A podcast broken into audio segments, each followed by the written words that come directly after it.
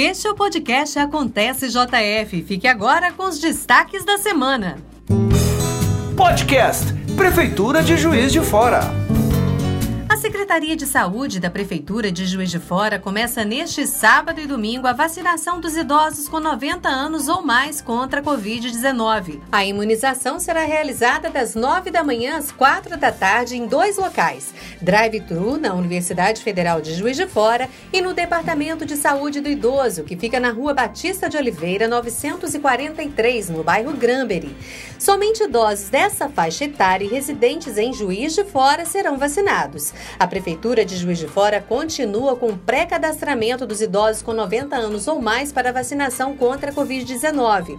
O preenchimento da ficha deve ser feito exclusivamente no site oficial da administração municipal, que é o www.pjf.mg.gov.br. Na página principal existe um banner indicando o local de acesso. O pré-cadastro serve para que o atendimento seja mais rápido nos locais de vacinação, além de evitar aglomerações. E por falar em vacina, a Secretaria de Saúde recebeu nesta quinta-feira mais 7.578 doses da Coronavac para imunização contra a Covid-19. Até o momento, já foram vacinadas no município 15.729 pessoas. Os dados divulgados são do boletim epidemiológico desta quinta-feira.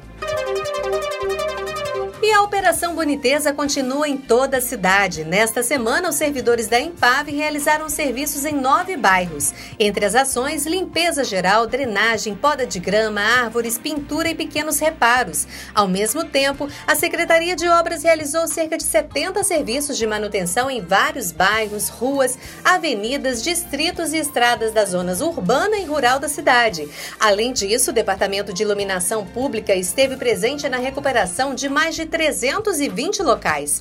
Os pedidos de reparos na iluminação pública devem ser feitos pelo WhatsApp dos telefones 984607721 ou então no 3690-7241. Repetindo, 3690-7241.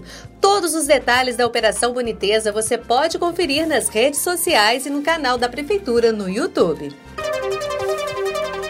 Prefeitura divulgou o resultado final do processo seletivo simplificado para a contratação de secretário escolar. Os profissionais trabalharão nas unidades escolares ou na sede da Secretaria de Educação de Juiz de Fora. Os aprovados devem aguardar a convocação, que vai acontecer de acordo com o número de vagas disponíveis através de um aviso no Diário Oficial Eletrônico do município, conhecido também como Atos do Governo. É preciso ficar atento à documentação que deve ser entregue no momento da escolha da vaga. Mais informações informações você encontra no portal de notícias da Prefeitura. A nova administração da Prefeitura está organizando um grupo de trabalho para encaminhamentos relativos à situação da educação na cidade em 2021. O objetivo é ouvir e analisar as demandas dos setores ligados à educação para que as ações, ainda em meio à pandemia, possam ser tomadas a partir desses debates. O grupo será formado por 13 representantes e a Prefeitura estará presente através das Secretarias de Educação, Recursos Humanos e Saúde.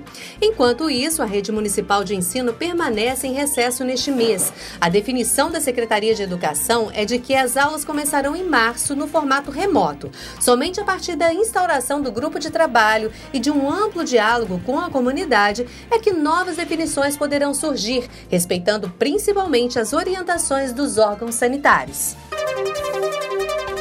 O Dia Internacional da Mulher ainda nem chegou, mas já começou nesta quinta-feira a primeira reunião para propor ações comemorativas.